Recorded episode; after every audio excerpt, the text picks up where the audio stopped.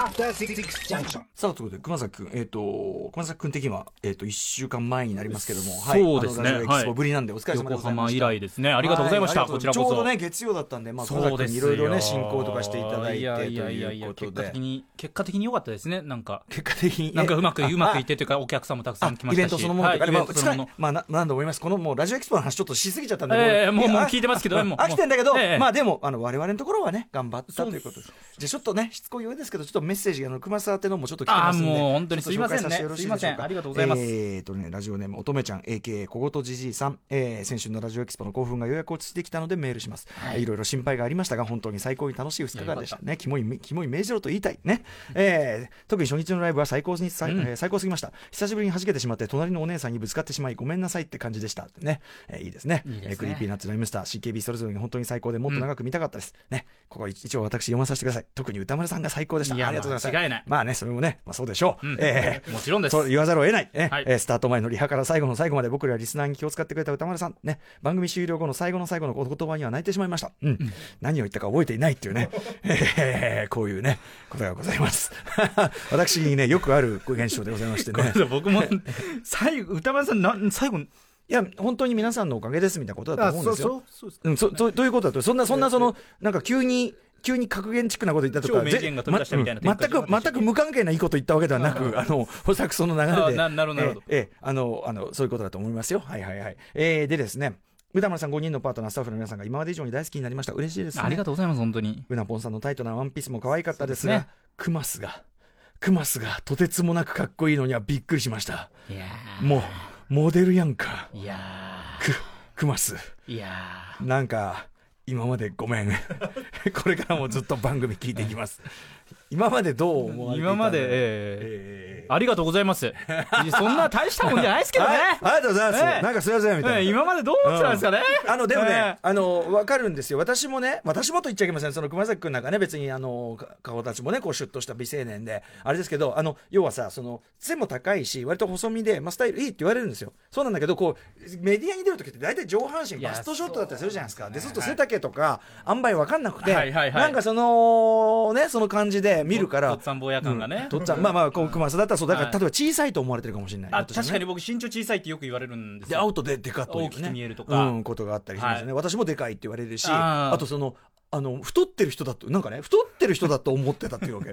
その、そう、太った写真とかねえと思うんだよ、別に。だから、多分、多分、多分、その人だから、スキンヘッドサングラスっていうところで、なんか、その、なんかね、その、彼、彼、彼女の中で、なんか論外枠みたいな、わかる？ごついイメージなんでしょうね。ごつそうごうん。つそうそうごついごついそのうん。こわもてのイメージでうん。横に広がっちゃったのね。でもお前の見ているその写真はそんなに幅ないはずなんだ。そんな写真は一枚もないはずなんだよ。シュッとしてますしね。そうそう本だから来。だからやっぱりそのバストショットのイメージで語られがち問題ってあるよねうん。もう一個じゃあね紹介しようかな。ありがとうございます、うん。えっ、とねキラキラ星さん。先週のラジオエキスポの公開放送の時のクマスかっこよかったです、えー皆さんがん？次はとなっている中月曜で曜日パートナーということもあり、えークマスがビシッとこの後 CM ですねと断言して進める場面が多く素敵でした。ね、えー Creepy Nuts の松永さんにも似たジャケット姿はモデルのように決まっていました、えー会場にいる私たちには若干そっけない雰囲気で手を振ってくださりクマスらしいなと思いや、いました。違うんですドライ。ね。ドライ。ドねライ、ドライ。うん恥ずかしい。照れ、照れ、照れゆえのそれ。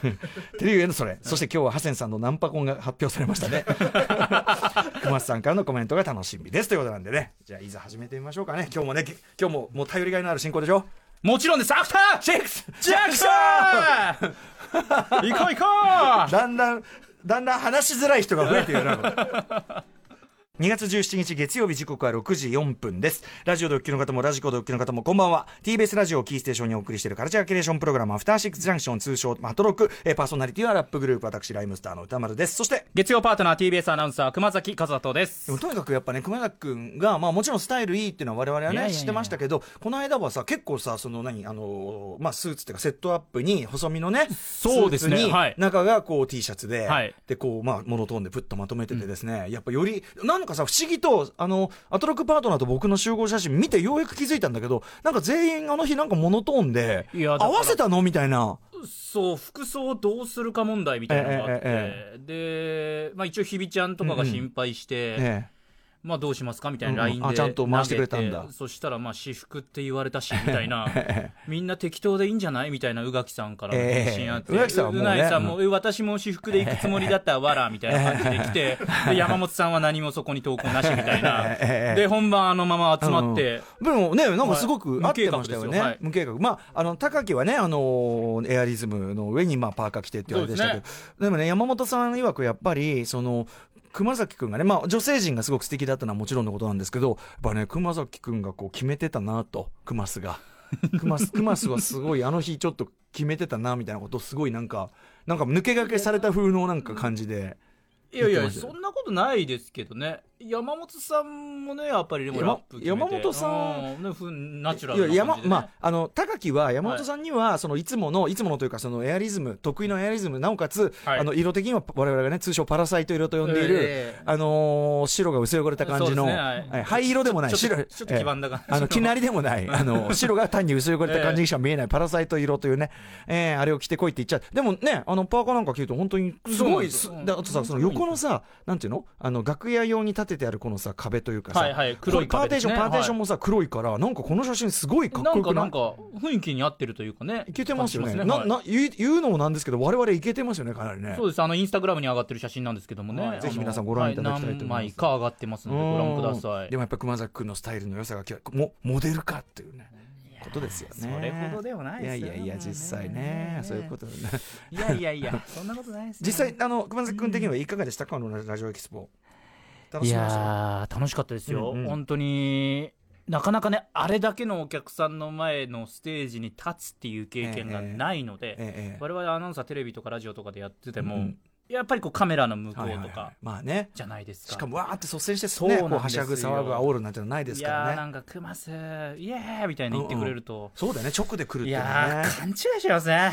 勘違い、勘違い。俺人気あるなと勘違いしいやますね人気あるよ、人気ありますよ。いやいやいやいや。人気ありますよ、別にそれはね。勘違いしちゃいますよ、うん。そっけなく手を振ってっていうあたりがやっぱスターっぽいあたり。そうですね。出ちゃったのかな、いやちょっとああいうのも慣れてないですから。うん。なんか手,、まあね。手を振るみたいな環境、うんうん。わかるわかる。キャーキャー手振るみたいな、ないですかうんうん。俺、な、こっちな、俺なんかが手振ってもキモいんじゃねえのみたいな。そうこれね、いやそんな立場じゃないしっていう。わかるわかる。あのね、僕も、その、この間はね、まあ、二口ジャンクションだから皆さんそのファンの方はい来てくださ、はてくださってるだろう。まあ、ある程度確信があって手とか振ってましたけど、あのーラジオを聞くのもね、皆さんが来てるからってんで手振りましたけど、あのー人のさ、ライブとかのゲストで出るとじゃない、例えばその AP バンクとかさ、はい。そういうのさ出るとさそうするとさまああのミスチルのねファンの方とかが大半なわけですよやっぱり。そうするとまあ当然ナイムスターのことは知ったこっちゃないじゃない。なのにその最後に全員集まり全員出演者全員集まれみたいなのがはい皆さんね。そういうくだりがはい。はい。出演者全員集まってこの歌を歌ってるふりをしろみたいなそういうくだりがある。はい。はい。ね、この間佐野さんのもありました。ね、で佐野さんの時はもうあのさっきあのこの間ねお話ししたミヤンさんのねあの非公式書き起こしも上げていただきましたけど、ええ。あのまあ、ビール飲む飲まないでね、えーあの小坂忠さんが飲み出してみんなでほっとして飲み出すってあのくだりで、ええ。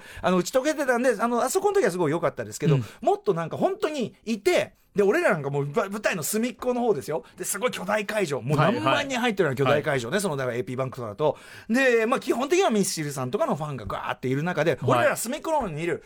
でお客さんとか確かにうわーっと俺らの前にもものすごい数いるんだけど、そのものすごい数のお客はもうだだどう考えても俺らのことなんか知ったこっちゃねえっていうかさっきさっきラップで出てわろたわろた。わろってる。おもうおおおむねわろってるか怒ってる連中なんですよ。誰もそんなこと思っちゃいってないいう被害妄想にね、とええ。という被害妄想にとらわれながら、横っちょで、そのミスチルさんの歌とかをね、みんなで、あちまねえっつって、こうやってなんか、で、ね、その歌手の皆さんなんかはそれは歌ってますよ。まあまあまあ我々もうラッパー風情なんかマイク、また寄せばいいのに、マイクがま、なんかさ、渡されるわ 俺持ったってやることねえんだよと思って、よいしょ、あ、どうしたとか言う言うぐらいしねえんだからさ、うん。で、そういうところで、さあというところで、やっぱりお客様ですから、僕もね、舞台、舞台、ステージマンとしてですよ、それね、それはありますから、教授が、はい。お客客席に常に働きかけていたい、みんなを楽しませていたいと思うんだけど、果たしてここの人に手を振ることがサービスになるのや否や、これはいな悩むんですよね、やっぱね。いや歌丸さんとかがやっぱり手振るのは様になってるんでも、そのミスチルファンで、その知っいやいやたことない。関係ないですからやっぱり。そこはもうアーティストという意味ではもうくくりでもう大丈夫ですから。でもね、違うんだよ。でも、熊崎君、そもそも、ステージ上がすげえ広くて、ええで、で桜井さんとかは真ん中の方にいるじゃない。はいだから、その、こっち側の客も、基本的にはそっち見てるから。わかるかい？いやその俺の、だからこっち見てなんてやったって、そもそも見てねえんだからさ。っていう、こっちもな、視線がこうなってんだ、こう、放射状に、放射視界の状に。一部には確実に映ってますから、歌丸さん手振ってるの。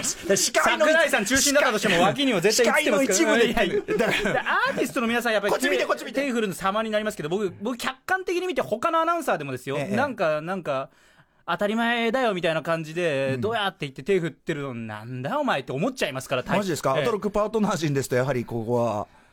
ねやっぱり、何？やっぱり、やっぱり手振り慣れてんな、やっぱりフリーアナウンサー、宇垣美里さんまあ、は。宇垣とかはもうだからもう様になってますよね。だだからいいんですけど、いいんですけど、わかるよ。だ女性チームは手振れば、わあ、可愛いなりますよ。なんでも、クマス、まあね。なんか堂々と、うん私、アナウンサーの誰々ですみたいな手で手振られると、まあ。誰だよってなるんで、僕、お前誰だよってなっちゃうから、だからそうそういう自分がいるから、だから自分がやるときもその控えめというかね、結果的にそっけなく映ってしまったのは申し訳ないんですけど。そっけ。ないんじゃなくて、はい。その出しゃばるのがやってるからずうずうしくやるのが、はい。まあ分かる。気もしますだからそれはね。だからねああいうところで分かるんだよ。だからそのあのメインでこうやってマイクに持ってひ仕切ってる側は逆に楽で後ろでこうやってやってる方が大変だっていうのはねつくづくあるわけ。いやそうですよ。まさにそのオールナインオールナインナップの罠ですよ。皆さんもぜひね あの我々ライムスターがねあのオールナインナップだっつってねみんなチュバリーなんつってね最後に最後に最後にみんなご存みんなご存知のこの歌はなんつうんだけど知らねえよこの歌みたいな。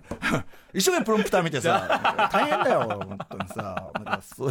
よく注目。でもね隅っこの連中はそうやってふざけたり腐ってたり、ええ。手持ち無沙汰だったりするというねここが注目ですよね。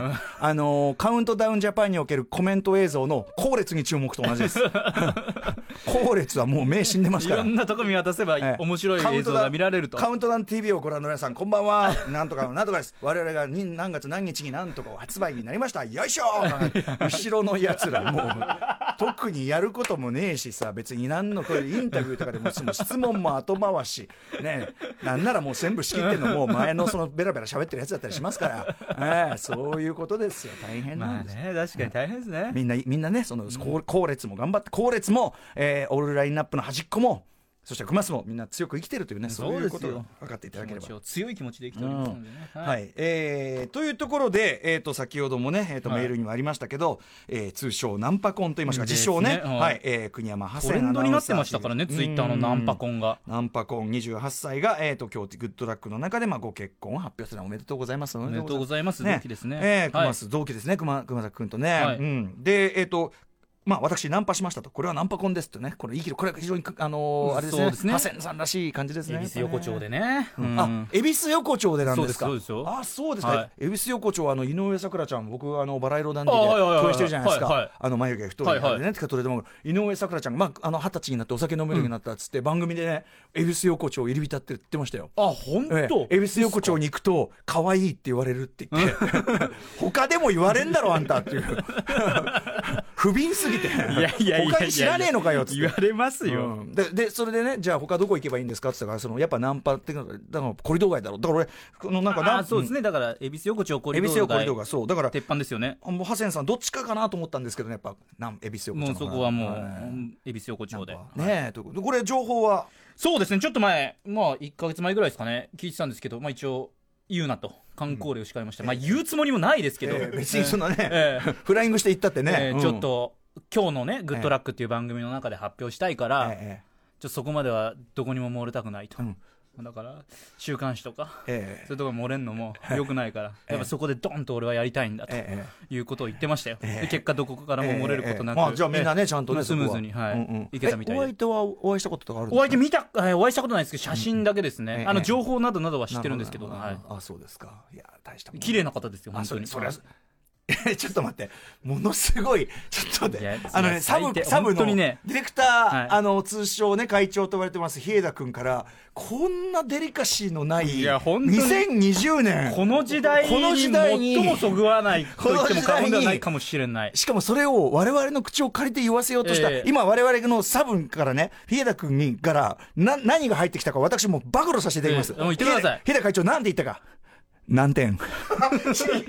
ひどい話だ本当にひどいですよ。最悪ですよ。いや女性をね 点数でそうやってね。え比枝さんはそうやっどうこうつもりはねあ常に何点とかやってるんですか？最悪ですね。街で出会った女性に対してそういうことやってるん周ですか？りちょっと今周りだって女性スタッフいるんですよ今スタッフ余裕いでやーもうね。点付けしてるんですかあんたは？しかもあんたが点付けするんですよくかないな比枝 さよくないな、んねえそれはそれに関しては何も返答がないという。だんまりうん。だんまりああ ひどい。自分で判断できるから。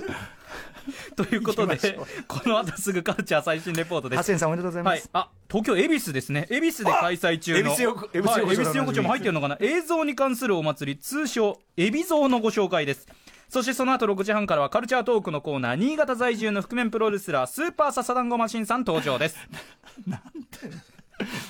そして7時からのミュージックゾーンライブダイレクトはイギリスを拠点に活動するシンガーソングライターリエフーさん、えー昨年2月21日以来2度目の登場となります。はい。そして8時からは特集コーナービヨンドザカルチャー今夜はこちら。映画「ミッドサマー」公開直前アリアスター監督インタビュー。よいしょ。よはい、えーライムスター歌丸のシネマランキング2018 2018年度の私の、えーとねまあ、映画表1年間やった中で、えー堂々1位にか、えー選ばせていただきました。ヘレディタリー継承の、えーアリアスター監督の最新作「ミッドサマー」が今週の金曜日21日から全国公開されます、えーそのタイミングでですね、えーとはい。先日、アリアスターさん、まあ、来日されておりまして、私歌丸が、えーインタビューしてまいりました。はい。